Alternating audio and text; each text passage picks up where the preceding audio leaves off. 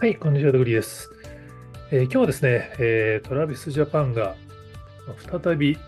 アメリカズ・ゴット・タレントの、まあ、スピンオフ番組ですけども出演されていたということで、ちょっといろいろ感じるところがあったので、えー、Yahoo ニュースに記事を書いてみました。トラビスジャパンが米国の人気番組 AGT のスピンオフに再度出演できたことの意味という記事を書いたので、ちょっと背景をご紹介したいと思います。まあアメリカズ・ゴット・タレントってね、多分基本的には1回出たら2回は出れないイメージだったんで、なんか2回目出ますよって教えてもらった時にはへえと思ってたんですけど、ファンタジーリーグっていう、あれですね、なんかファンタジースポーツ、まあ、いわゆる日本で言うとだからサカツク系ですかね、その、自分でチームを作って最強のチームを作って戦うみたいなのは結構欧米でスポーツの分野で流行ってるんですよね。で、それをもとに、えー、アメリカズ・ゴット・タレント AGT もファンタジーリーグをやってみようということで、審査員の人たちが従来の出演者の中から、ま、自分たちのチームを作って対決するっていう回ですね。今年はだからそういうスピンオフ番組があって、トラビスジャパンがエルビーだったかな、ちょっと名前忘れちゃいましたけど、審査員のチームに呼ばれて出たよっていうのが、まあ、YouTube に、あれなんですよね、 early release で番組の放映前にアップされたんですよね。あ、なんかえらい早いなと思ったら、どちらかというと、 early release 使ってるっていうのは、なんか視聴するための誘導なんで、報告的に使ったってことなんですかね。ちょっと意外だなと思ったんですけど、まあ、過去の優勝経験者とかも含めたリーグなんで、まあ、残念ながら今回のパフォーマンスでは、セミファイナル進出はできなかったんですけど、まあ良かったんですよね。あの、なんつってもトラビスジャパンってその2年前にアメリカズ・ゴット・タレントに、出て、まあ、予選で、まあ、審査員が結構びっくりしてくれて、まあ、観客も大声援という、まあ、非常に感動的な会場全体を味方につけて予選通過っていうのがまあ非常に印象的で、そこから僕もトラビスジャパンのことを知って、ウォッチするようになったんですけど、まあ、その前にちょっと教えてくれたのかな。まあ、それがずっと、あの、まあ、いわゆる旧ジャニーズ事務所のまあ海外展開の、まあ、最初の成功事例ということで注目してたんですけど、まあ、実はあれなんですよね、その予選通過はできたんですけど、セミファイナルで、実は、ブザーを鳴らされるっていう、まあ、AGT、本当厳しいオーディション番組で、その、パフォーマンス中に審査員がダメだと思ったら NG ブザー鳴らすんですよね。で通常はそれは予選において起きるんですけど、まあ、セミファイナルの演技においてどうも、まあ、歌唱の前半でちょっと音を外すシーンが目立ったみたいで、ハーウィーさんがセミファイナルのパフォーマンス中にブザーを鳴らすっていう。まあ、これは会場からもかなりその、ハウイさんへの批判があったパターンみたいですけど、まあ、その後ね、ブザーにもめげずにパフォーマンスを続けたんですけど、ある意味、これが AGT におけるトラビジャパンにとって最後の思い出になってるんで、ブザー鳴らされて終わったっていう感じになっちゃったと思うんですよね。だからそれが今回、まあ、ファンタジーリーグのおかげで、再びきっちりと一演目見せることができ、まあ、審査員からも、まあ、すごいレベルが上がったねって褒めてもらえるっていう非常にいい展開だったなと思ったんですよね。特にね、パフォーマンスで披露したのはジャストダンスデビュー曲ですからね。この AGT のおかげで、まあ、アメリカのレコード会社からデビューできて、最初の曲としてリリースできたジャストダンスを AGT のファンタジーリーグで披露するって、まあ、彼らからしたら本当その、まあ、ファンへの、まあ、恩返しって言うとなんか変ですけど、まあ、ある意味その成長した自分たちを見せるっていう意味でも非常にいい機会だったんだろうなって、まあ、ハウイさんもね、自分が言うことはないと、もう観客の反応が全てだみたいなことをおっしゃってましたけども、このちょっとその、まあ、これはこれでいい話だなと思ったんですけど、なんかちょっと記事の後半は全然それとは違う文脈の話につなげて書いてみました。まあ、一番印象的だったのが、どうもこの番組の収録は去年の10月頃にされてたらしいんですよね。まあ、ちょっと正式な発表なのかどうかわかんないんで、ちょっと本当かどうかは怪しいんですけど、ファンの方が10月頃に収録してたとおっしゃってて、で、実際、あのトラビスジャパンの公式アカウントで、去年の11月の段階で実は告知の投稿がされてるんですよね。で、この時にもうその、パフォーマンスの衣装を着ている写真が確かに上がってるんで、なるほどなっていう、その、すげえ1年かけて収録したやつを翌年に放送するっていうパターンなんですね、AGT って。コストかけてる番組って違うんだなと思いましたけど、それまで出演者が黙ってるのも大変ですけどね。多分10月に収録して、まあ、それが11月に来年放送するよって口していて、無事に今回放送されたっていうことだと思うんですけど、去年の10月なんですよ。これ皆さん覚えてますかね？その、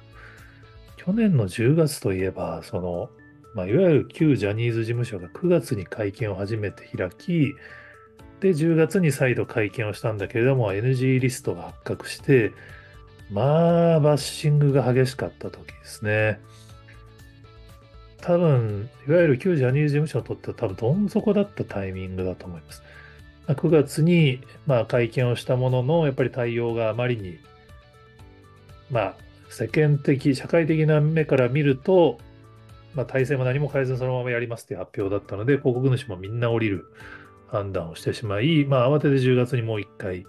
やることになり、ただその10月の会見も批判が高まってしまって、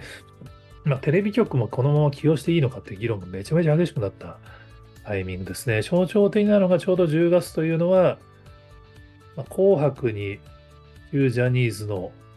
グループが起用されるのかどうかっていう議論が一番激しくされてたタイミングで、まあ、10月の会見後に、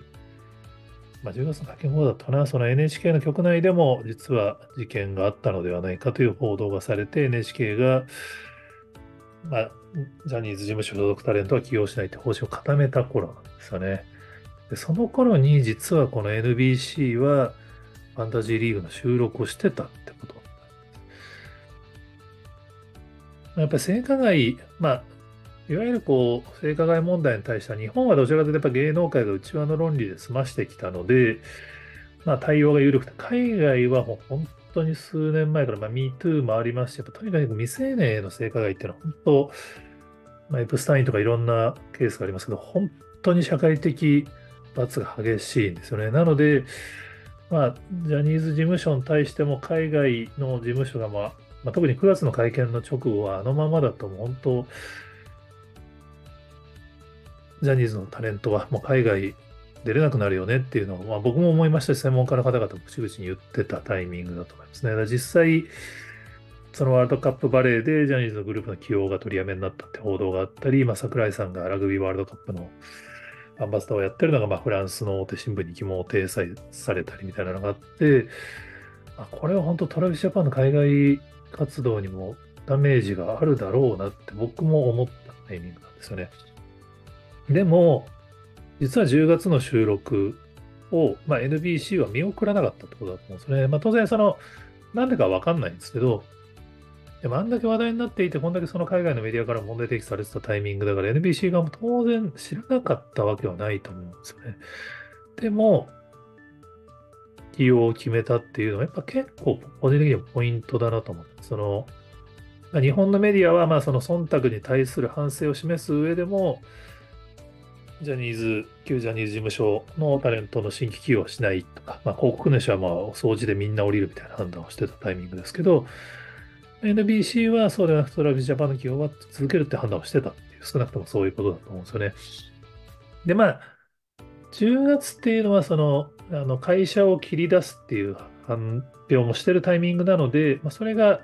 比較的あの NBC の基本にとってもいい効果があったのかなと思いますけど、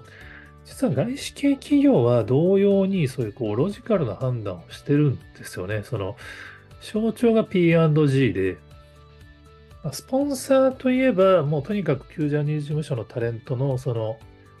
契約を中止にはしないまでも、まあ、当面コマーシャルを流さないとか、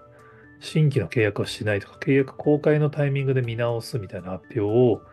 日本企業はみんな横並びであの時したんですね。一時期、本当は9月の会見の後に継続するって言ってたクライアントも一部いたんですけど、まあ、それこそね、南さんとか、まあ、かなり激しい発言をした企業も出てきたことによって、その継続するって言ってた企業も全員、まあ、全員かどうかちょっと覚えてないですけど、まあ、多くが前言を撤回してやっぱり見直しますみたいな感じになったんで。その中で実は移植を放っていたのが、えー、P&G で、ジャニーズとの契約は終了するんだけれども、タレントと直接契約しますと。だから、口風磨さんのボールドとかは、そのまま契約が多分個人契約に切り替わって、あの当時、多分その、旧ジャニーズ所属タレントのコマーシャルでも P&G のやつだけがそのまま流れてるからめちゃめちゃある意味目立ちましたよね。その、しょっちゅう菊池馬見るなとかっていう印象、個人的にはすごいあったんです。まあ見てる番組の放映が多かったのかもしれないですけどね。ここがやっぱ結構その、日本と海外の違いだなってちょっと個人的には思っちゃいました。その、当然、正解は本当に深刻な問題ですし、それを隠蔽していた事務所にも責任は事実にあると思いますし、まあ、だからこそこれからスマイルアップはその保証とか謝罪をしていかなくちゃいけなくて、まあ、そこも、今まだ揉めてるっぽいんで、まだ長引きそうですけれども、まあ、そこからタレントを守るために、スタートエンターテインメントで別の会社を作って、そっちに移ってもらって、ちゃんとタレントの今後の活動を維持できるようにしようっていうスキームを10月で発表したんですよね。だからこそ多分 NBC もそれに賛同して起用を継続したんだと思いますし、P&G みたいな外資系企業も、ま直接タレントと契約するって判断をしたんだと思うんですね。日本では年をまたいでも、まだちょっと、まあ、フジアとかあのコマーシャル再開してるところはありますけど、まあ、なんとなくやっぱ新規は起用しにくい空気感みたいな残っちゃってる面あると思うんですけど、実は海外はもうロジカルにちゃんと切り分けてんじゃないか中トゥーンの要なスタマスペインの映画祭に出てますし、まあこれは別に映画祭なんでね、その当然出演者とかで出てるって話かもしれないですけど、まあ、スノーマンのラウールさんとか、目黒さん、レンさんは、ミラノコレクションに出てってるんですよね。ラウールさんは、アンバサダー的な参加ではないのかな。まあ、でも、ドルジャンガッパーダのショーとフロントローで鑑賞してたり、ジョージ・アル・マーリンと記念写真撮ったりしてますからね。これがその、当然そのラグビーワールドカップの時に櫻井さんの甘崎を批判してたような文脈で言うと、あの、ブランド側もこういう記念写真とかを、まあ日本企業だったら回避しかねなかったないパターンあり得ると思うんですけど、その中波風立てないように。でも少なくとも海外のブランドはそこはもう切り分けて、まあ、ラウールさんとも写真は撮るし、目黒さんとかね、これフェンディのオフィシャルとしてミラノ参加してるっぽいんですね。思いっきりフェンディジャパンでリリースも出てましたし、フェンディの記事広告が防具に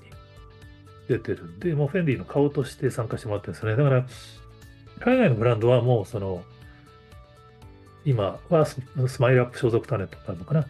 はもう普通に全然引で考えて起用するって判断をしてるっていうことだと思うんですね。ここはやっぱりまあ、僕もちょっとその海外展開は勝手に一人で心配しちゃってた側ですけど、実はグローバルの方がよりロジカルに判断するから、なんかこう、ちょっと批判されるの怖いから、とりあえず起用をやめますみたいなことにはならないっていうことだったんだ。実は、まあ、トラビジャパンにしてもそれ以外のグループにしても、今、なんか中途半端に日本のメディアとか日本の企業のなんか新規企業に対する反応が悪いんだったら、